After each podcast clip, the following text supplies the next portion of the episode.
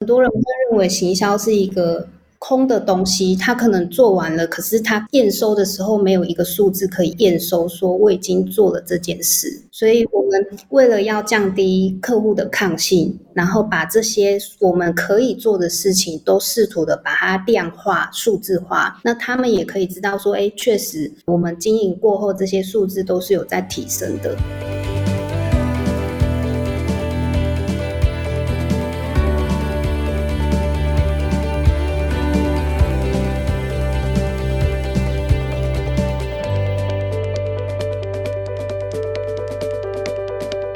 大南方创新生发现新创大南方，哇！我是创业小聚的凯尔。我们已经好久没有录这个单元了，因为自从这个八月底我们忙完 Meet 大南方的展会之后，有太多事情需要收拾，而且我们也紧锣密鼓的，就是要开始准备二零二二年的 Meet Taipei。不过呢，节目还是要继续进行，我们还是会持续不断的希望介绍更多的这个来自大南方的新创公司给创业新生代，还有大南方创新生的这个听众朋友认识哦，所以，我们今天就邀请到这个数位行销领域、行销科技领域的一家大南方的新创公司——和杰关键资讯的创办人兼董事长 Elsa 来跟大家聊聊天。我们先请 Elsa 跟听众朋友打个招呼。Hello，大家好，很开心今天有这个机会来参加这个凯尔的节目，谢谢。Elsa 看起来蛮是灰熊的笑脸，对不对？就是应该也是非常年轻的创业者。对，这是你第一次创业吗？对。那你在创业之前是做什么的？我最早之前是待在传产领域，嗯哼，在机械加工零配件的船产公司，嗯哼，当时候就做了许多像是驻外台干啊、外销业务啊，包含我们要去国外做一些展览，是，然后国内的展览也有。船产打滚了几年之后，觉得呃这个产业相对其他产业来说有比较封闭一点，然后美感也有他们自己的独特的观点，所以我就在那个时候就觉得说，也许我可以怎么样的去帮助他们这个产业的中小企业。OK，哇，可是听起来啊，你之前在传产领域真的也是。练就一番好武艺耶，就是各种斜杠、外贸啊、参展啊，然后对啊，就是很多都有去接触到。OK，可是好，离开传产到一个新的领域，这是一回事哦。离开船产就好浪卡，然后跳进来要变成自己当老板，哎，又是另外一回事呢。这个转换为什么是想要，就是说创业，想要成为一个创业者，想要成为一个公司的老板？那个心境的转换是什么？我觉得那个很多面对很多问题的时候，尤其是员工跟老板之间的问题的时候，那个冲击感很大。嗯，然后会开始慢慢的了解跟体会，体会说为什么之前可能我的主管会这么做。所以等于就是说，因为想要做一些不一样的事情，所以决定。让自己拥有最多可以做主的空间跟权利，所以决定创业。可是创了业之后才发现，哇，终于懂了老板的思维，对不对？对，真的是不一样的两件事。OK，然后所以你二零一九年开始创业，然后为什么是这个领域？为什么是跳进这个领域？你本来熟悉吗？就是说，包含了掌握这个数位行销的脉动，掌握呃社群媒体啦等等的。我本来不熟悉耶，我本来跟一般的普罗大众一样，我就是可能下班之后滑滑脸书啊，然后想出去吃饭的时候会找一下 Google 评论。嗯，但是其实我在船厂待了一阵子之后，我又有去了一些，譬如说餐饮业开了一间居酒屋，然后在 这个过程当中，我觉得不管什么产业、什么领域，都离不开网络行销这件事。然后再加上后来疫情爆发之后，网络行销这件事又变得比以前更加重要，尤其是餐厅啊，或者是一些他急需要开发客户又不能够走出门的时候，是。哦，所以所以其实 Elsa 这个答案已经略略带到我们接下来这一题哦。可是我很好奇居酒屋这件事情，我可以岔题问一下吗？怎么会跑去开居酒屋？那个对，那个也是一个因缘际会，因为有一天晚上大家一起出去吃宵夜，然后刚好遇到一间气氛很好的居酒屋。务，然后老板出来跟我们聊了几句话。那个老板是个日本人，嗯、然后说他想要把这间盘掉，然后他要回日本去了。啊、然后当时候在那一场宵夜就把那间店给接手了。哎、欸，不好意思哦，你你你的家世是很好吗？为什么有办法在一个宵夜就把一家居酒屋顶下来？真是太帅气了！这当中当然是还是有经过很多个步骤，因为很多事情是要跑程序的，譬如说呃转让啊，然后资金啊，还有技术的移转啊，设备的移转，这些其实都是要时间。只是当时候我们就达成了一个共识。嗯嗯嗯，就是说，OK，你你愿意接这样子？对。那是你第一次去那家店吗？对。然后你就这样子一见钟情？也不是一见钟情，应该是我的个性比较，当我想做一件事情的时候，我不会去思考到我会不会，我行不行，而是我就直接去做了。嗯哼。做了才知道我能够学到什么，我还有多少成长空间，那我哪里应该改善？是。那。经营一家居酒屋带给你的一些学习，或者是开了哪一些眼界？很多哎、欸，但是我觉得餐厅就是居酒屋这件事情，对内跟对外，对外的话，网络行销真的很重要，是因为现在的人都在网络上面找餐厅，是那对内的话的内场跟外场的沟通就很重要，嗯哼。对，所以人员的管控啊，这些。哇，所以那个哎，居酒屋是哪一年的事情？它跟我们公司的时间点是有重叠的。哇哦，OK，所以果然是一个充满闯荡性格的女子，就是一离开自己熟悉的舒适圈之后，竟然一下子就做了两件过去从来都没有做过的事情。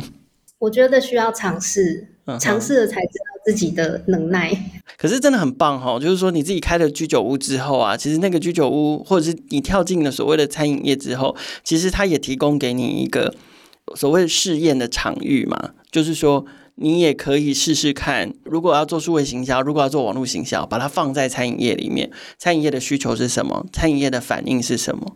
那延续刚刚我们前面谈到的这个各个产业对于数位行销的需求，其实我们谈到数位行销。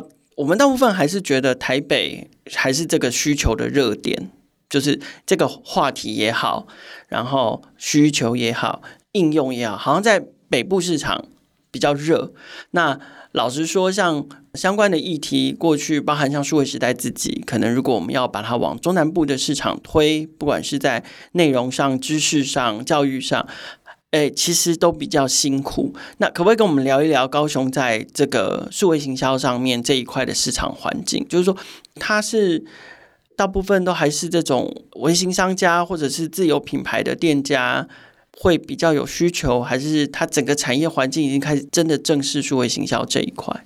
我觉得南部来讲，当然就是很多可能像是比较大型的公司、大企业，它的首选会是在北部的资讯行销公司。那相对我们可能在南部这一件事情，就会是我们必须要去突破的点。但是南部这边，我们目前像我们的客户的话，大多还是中小企业为主，微型的商家，他们比较会有资金的考量。所以他们可能就比较不会选择我们的方案。嗯哼，所以意思是说，你们的方案可能以这个收费跟定价这件事情，还有提供的服务的这件事情上面，可能是比较适合中小企业这样的规模的。然后，当然也在价格上面也是中小企业比较能负担的。对，没错。嗯，那你们主要提供哪一些服务啊？我们的服务类型。主要有分两个主轴，一个是数据分析跟社群行销，但是目前比较着重发展的是社群行销这一个领域。嗯、那社群行销除了一般我们大众知道的 Facebook 跟 IG 的社群平台经营之外呢，我们还有分纯投广以及论坛行销。那纯投广这个部分，它就会很广泛，像是 Google 啊、YT 啊，然后包括 Line 啊、Dcard 的一些广告投放服务，我们都可以承接。嗯，那论销的话，就是会像是 PPT、Mobile 零一以及 D 卡的这些大家有在使用的论坛，是我们也可以去做一些论坛行销。对，因为我发现其实你们团队除了重这个社群经营之外，就是社群媒体经营之外，嗯、其实你们还蛮重内容的，包含在你们自己网站上面也会针对时事。做一些就是网站上面的区块叫做发烧新闻，就是比如说像最近的这个 时事上面来讲，最热门的大概就是选举，所以你们也针对选情选举做了多个这个跟选举有关的数据分析的文章，这样子。对，没有错，因为我刚刚有提到的这个社群行销这一块，它又分为三个领域。可是这三个领域最终最终，如果你要达到很好的效果的话，你还是离不开内容的经营。嗯、所以我们对内容这一块会相较之下会比较着重。对啊，所以我就我刚刚在录音之前就跟 Elsa 在聊天的时候，我们就在请教他，我说哇。啊，你们公司是有多少人呢？啊？怎么感觉可以做很多事？因为其实你们要帮客户经营这个社群媒体，就必须要了解他的品牌调性，了解他提供的产品跟服务，然后也要了解他的 TA。对，这其实是都需要做蛮多功课的。然后，当然，更别说在执行层面上，写文、作图、拍片等等等等。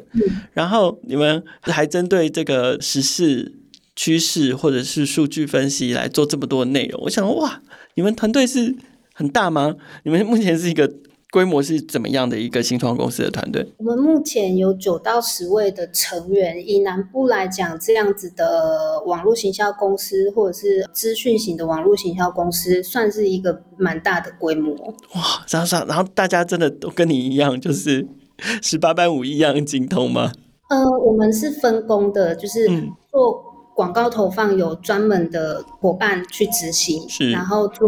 视觉化、视觉美观的有专门的伙伴去执行，所以才会需要使用到这么多的伙伴一起完成这件事情。哎，那如果是这样子，像上次你们来大南方参展，不就几乎公司同事都全员投入了？没有，没有，没有，没有吗？还是大家虽然大家都是各自的领域、专业领域，可是大家对公司的一些。内容啊，还是都会有一定的基础认识。嗯哼，嗯哼，我的意思是说，那那个是因为要来展场站班嘛？你们是轮班还是就是特定几个人要负责来展场？我们是特定几个人。OK，哇，那那几个同事那那两天真的是辛苦了呢。还 好还好，但 是站整天。OK，然后刚刚有说另外一块其实是数据分析跟技术开发这一块，可能就是比较是针对。客户有的需求，然后你们会做几个不同的分析吗？包含可能像是营运绩效啊、销售啊，然后或者是顾客服务品质分析等等的这一些。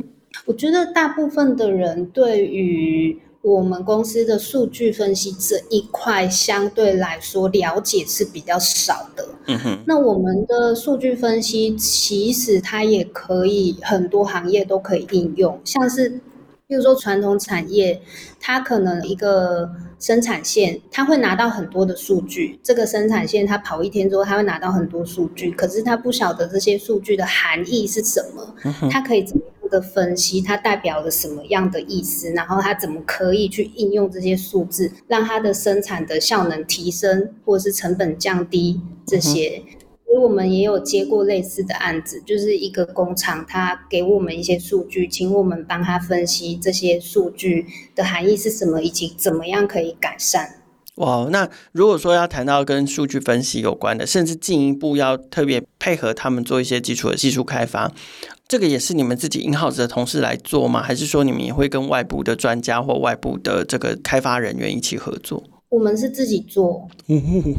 哇，那你们团队真的很厉害呢！嗯，因为我们跟其他的行销公司比较不一样，是我们有我们自己的技术团队。嗯哼，所以这些比较偏技术型的案子，我们就会请技术部的同仁去执行。然后他可能要做一些资料收集啊，如果遇到一些销售型的客户，他需要做市面上的资料收集的时候，嗯哼，OK，所以你们就有自己的开发人员来做这件事。对。对我我我其实就是以我接触过这种比较可能中南部，然后是以数位行销为导向的公司来说，像你们这样子比较重视数据的团队，可能现在还比较少，大家可能还是比较着重在。强调行销的那个面向，那我不知道说你们主要服务的，因为刚刚你有提到你们的客户主要是以中小企业为主，那可是中小企业，我想在台湾非常非常的多，然后产业领域也非常广，所以你们主要服务的这个中小企业客户的产业领域是哪一些？嗯，其实我们。没有特定说哪个行业的人才能够找我们，因为现在几乎各行各业都可以，或者是他只要他想要，他就会用到网络行销这一块。那像我们配合过的，我们有配合过学术单位、宠物殡葬、电商，然后旅游业，甚至宗教领域也有。有没有哪哪一些客户？因为我们不讲品牌，但有没有哪一个类型的客户是你们在帮他们经营这个社群媒体的过程中做起来可能经验最特别，或者是最有感觉的？像讲会不会有的客户就觉得哦，原来你做我的没感觉。我讲一个旅行社的案子，因为当时候他把他的粉丝专业委托给我们的时候，他的粉专的粉丝数已经有一定的量。嗯哼。可是当我们拉出来这个量的背后的组成的时候，会发现他的这一些粉丝的来源都不是很好的来源。也就是说，他的粉丝数虽然很多，但是是没有用的。嗯，僵尸粉丝。对，所以他的花了那么多的时间去做一些文案啊、贴文啊、照片啊，其实都没有办法有效的扩散到他的受众，那就会比较可惜。所以后来我们前期真的花了很多心思，帮他们调整他们粉丝专业的粉丝组成，原本大概百分之九十以上都是海外的。然后大概花了不到两个月的时间，我们就把比例调整成台湾的部分是超过百分之五十。哇！所以等于是说，你们就开始一直在帮他们做这个新的粉丝，而且是有质量的粉丝的吸引，然后用两个月的时间达成。对，对，在前期的贴文的触及量，每一则贴文几乎要破百都很困难。那大概差不多一两个月左右，每一则贴文的触及数字就已经可以达到破千了。那你觉得关键是什么？是那个内容吗？是质感吗？是互动吗？还是是因为当然了，那个是很早期以前的故事，就是说社群媒体在二零一零年之前在台湾刚开始兴起的时候，大家最流行的方式就是抽奖、赠品、互动。按赞，所以后来才会形成每一个粉丝专业都累积了大量的这个僵尸账号嘛？对啊，那你们尤其在这个有点像是在帮他清创、修补伤口，然后把烂的肉刮掉，然后把新让他长新的肉出来的这个过程，你们觉得你们可以在这么短的时间之内，然后重新的帮他清洗跟组成真正有质感的这个粉丝的数量的原因是什么？其实我觉得网络行销这件事情。很有趣，也很复杂，因为它没有一个固定的公式。公式，对。我只要怎么做就可以达到什么效果？没有的。我们在做这件事情的时候，要非常的多元化思考。你要去走很多条不一样的路，那一起走才能够创造这个效果。就譬如说，我不能够只是。广告投放，我一定广告投放之外，我还要有好的照片、好的内容。那我还要有试图去外面跟别人互动，去别人的粉丝专业跟别人的粉丝互动，去增加我的粉专的曝光量。很多很多的一些技巧，都是我们必须要同时执行，也是都有伙伴都会很努力的让这个效果最大化。嗯，这样。我觉得要要让网络上面的互动看起来感觉像是这个真的有一个人，或者是真的有有一个拟人化的东西在真心的在跟粉丝互动，对不对？对，以前的粉丝专业的经营概念是我要想办法办活动，然后吸引人来我的粉丝专业留言啊、互动啊、抽奖啊这些。可是现在的粉丝专业的经营模式是。你要走出去跟别人互动，嗯哼，不是只留在你的粉丝专业。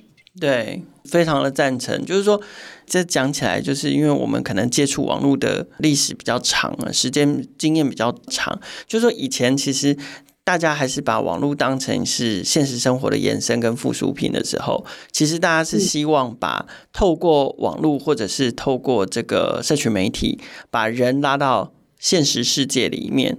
来进行互动，嗯、可是，现在时代好像不一样了，就是有些人真的就是只活在社群媒体里，嗯，对，所以你要跟他互动，包含刚刚 Elsa 讲的，就是有一些人有一些互动就是。必须是网络跟网络或社群跟社群之间的互动了，而不是想要试图把他们拉来现实的情境里面、现实的活动里面才能够跟他们互动。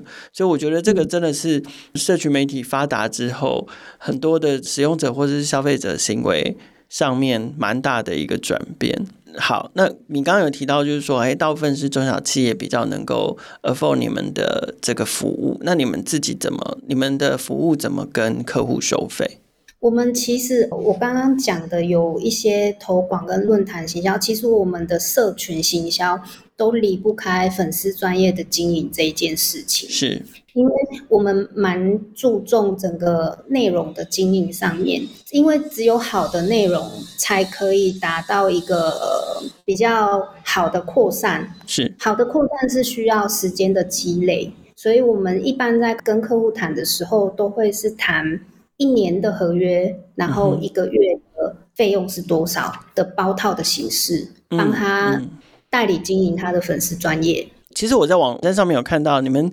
其实那个粉丝专业的经营方案写得很清楚，有针对不同的粉丝数，然后针对要做的不同的事情，其实写的。非常非常细耶，就是包含了就是哎完善粉丝页啊，要写多少多少贴文啊，然后会协助这个内容的校正啊，然后设计线上活动啊，然后设定这个粉丝人数提升的目标啊，触及提升的目标啊，然后回讯互动啊，行销策略啊，导流啊，巴拉巴拉巴拉巴拉，还甚至什么协助撰写品牌故事跟特殊活动或事件推广。我我发现你们的你们把整个这个社群型。营销在操作上面的过程都想得还蛮细致的，因为网络行销公司目前啊，目前市面上网络行销公司可能会遇到一个抗性，是客户他会不晓得到什么样的程度才叫做他有完成了。嗯哼，很多人会认为行销是一个。空的东西，他可能做完了，可是他验收的时候没有一个数字可以验收，说我已经做了这件事。所以，我们为了要降低客户的抗性，然后把这些我们可以做的事情都试图的把它量化、数字化。我们后续在讨论的时候，比较有一个基础。然后去知道说，哎，我们确实有达到了，那他们也可以知道说，哎，确实我们经营过后这些数字都是有在提升的。嗯、那这样子可能就会知道说，哎，那他们花了这笔钱是真的有效果的。可是其实像我看呢、以这个粉丝数比较少，就是你们最基础、最基础的那个方案，其实应该一般的这种微型商家或者是零售的店家。就非连锁，就是他自己单点。比如说，像如果你是一个居酒屋老板，以一年约来说，应该是负担得起。那你没有觉得想要再针对这种微型商家或者是餐饮啊、零售的商家来拓展你们的这个客户范围吗？如果他们有需要的话，当然我们也很愿意去付出，或者是愿意去一起讨论。可是。我认为，就是对微型商家来说，因为也许他养的人没这么多，然后他需要的营收也不需要吃那么多，所以也许相较之下，他就会觉得这一笔也许是多的。OK，对他来讲是多付出的成本，所以他可能相对他就会认为有也好，没有也好的这种。Oh. 对，因为微型商家他也许可能大部分都是老板自己兼着做粉砖的经营，上一些贴文啊，然后一跟顾客的做一些互动，也许他认为这样就够了。是，虽然不缺这个钱，也不是负担不起，但是就像刚刚 Elsa 讲，就是多的啊，可以不用花，省下来也好，花了好像也不错，但省下来也好，这样子。对，因为我们通常面对这种客户，我们没有办法跟他保证说。呃，你跟我签了一年的约，然后一个月要付多少钱给我，然后我可以跟你保证说这件事情可以为你带来多少收益，这件事情我是没有办法跟他保证的，的所以会认为这就是多的。嗯，也对哦，就是对于餐饮类型的老板来说，就是每天晚上卖出几瓶清酒，几只青鱼。跟鱼下巴，这个是很具体的 performance 嘛，然后收进来多少钱也是一个很具体的收益。可是今天你告诉他说，哎，我们粉丝数帮你增加了百分之两百呢，啊，然后嘞，就是他可能会说啊，这里百分之两百为他带来多少的现金流，就是会是比较抽象的这样子。那那你自己的居酒屋也有在这认真的经营这个社群行销吗？当时候也是由当时的店长负责去执行，嗯哼，我们这边就没有把两件事情放在一起讨论。对啊，那你有没有下海指导他，就是说应该要怎么做，怎么做，怎么做？这样也是有啊，就是有跟他分享一些技巧，说他应该要离开他的粉丝专业去跟别人互动啊，或者是他在回应的时候速度应该要快一点啊，尤其是针对负面评论的部分。哼。对啊，Okay. 也是跟他分享一些小技巧。OK，OK，哎，其实现在越来越多北部的新创啊，希望在数位转型这样的议题来大南方淘金，就是说，这就是为什么我们会希望可以打开，还有跟大南方的这个产业啦、创新啦，或者是创业的社群相互交流的原因。因为一方面是因为我们也希望多认识南部的创业者。然后第二个是，也确实就是有越来越多北部的新创公司也想往南部市场发展。那现在就是说，数位转型、数位行销，他们也有北部的这个新创团队要往南部发展。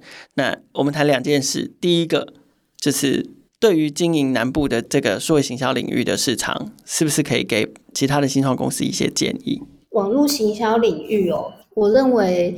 北部的企业如果要来南部的话，会有一些一点点啊，可能文化的观念会有一些落差。然后我觉得比较重的是人才的选择，因为南部这边老实说，相较北部，确实人才的选择会比较受限，所以这也许会是比较困难突破的地方。那你觉得他们一定需要落地吗？我老实说，我觉得我们这种产业跟行业。比较不会受到地域性的限制，欸，哎，嗯哼，他如果是在北部的话，未必一定要在这边有一个公司啊，或者是有一个据点，嗯哼，除非他想要接那种比较保守的行业吧。像譬如说传统产业的老板，他可能就会觉得说，他想要找在地的，因为在地的有时候服务啊，还是一些互动上可以比较快速、比较便利。嗯、然后他有看到你的公司，他也觉得比较快丢直接丢。对对，他就不会觉得这是来骗的这样。好，那第二个问题，那我就要问了。那可是你对于北部的团队，就是外地的团队，然后开始大家都想要切进来这个。数位发展、数位转型或数位创新这一块的市场，那老实说，他们也就是要么成为你的朋友，要么就是成为你的竞争者嘛。那你对于这样的这个竞争的态势的看法是什么？我认为还是可以合作啦，因为有的时候可能有一些技巧，也许他们是可以分享给我们，我们也可以分享给他们。那如果一起合作的话，可以达到双赢，那何乐而不为？嗯。OK，OK，okay, okay. 所以你现在目前是保持开放的态度。对啊，因为我我现在九到十个人，也许我遇到一个更大的案子，那我未必有能量在扩增我的人数的时候，我就会愿意寻求同业的协助啊。好，你现在创业三年，虽然就是。不知道现在创业至今的这个感想是什么？但是创业三年了，现阶段你们最需要的资源是什么？是找人吗？是找钱吗？还是找客户吗？节目最后是不是 Elsa 替自己的公司可以工商服务一下，来告诉大家现在这个和解关键资讯需要什么样的资源？然后如果不管是想要加入的，或者是想要投注资源的，或者是想要成为伙伴的，应该要怎么加入你们？如果有需要，就是网络行销啊、社群行销跟论坛行销的话，欢迎到粉丝专业上面寻找我们。我们是 ININ I N I N，哦，然后就可以跟我们做一个联系跟互动，这样记得来找我们哦。好，所以最好的方法就是到粉丝专业上面去找和杰关键资讯，因为虽然这和杰关键资讯其实是他们的公司名称，但是他们的品牌名称就是 ININ 是两个 in，为什么呢？因为是 influencer 跟 information 两个字的结合，所以你到粉丝专业上面，到到 Facebook 上面找 ININ 就可以找到他们的粉丝专业，然后进一步的就是可以成为他们的伙伴，或者是成为他们的客户。今天很高兴可以邀请到和杰关键资讯的创办人兼董事长 Elsa 来到大南方创新生，跟我们分享他们公司的这个发展的历程，同时呢，也带我们回顾了一下数位行销在大南方在南部的市场上面的观察，还有一些需求。我们的节目会在周五的时候更新放送，请大家记得留言评价，给我们五星支持，让我们继续为大家带来专属大南方的创意点、创业人还有创新事。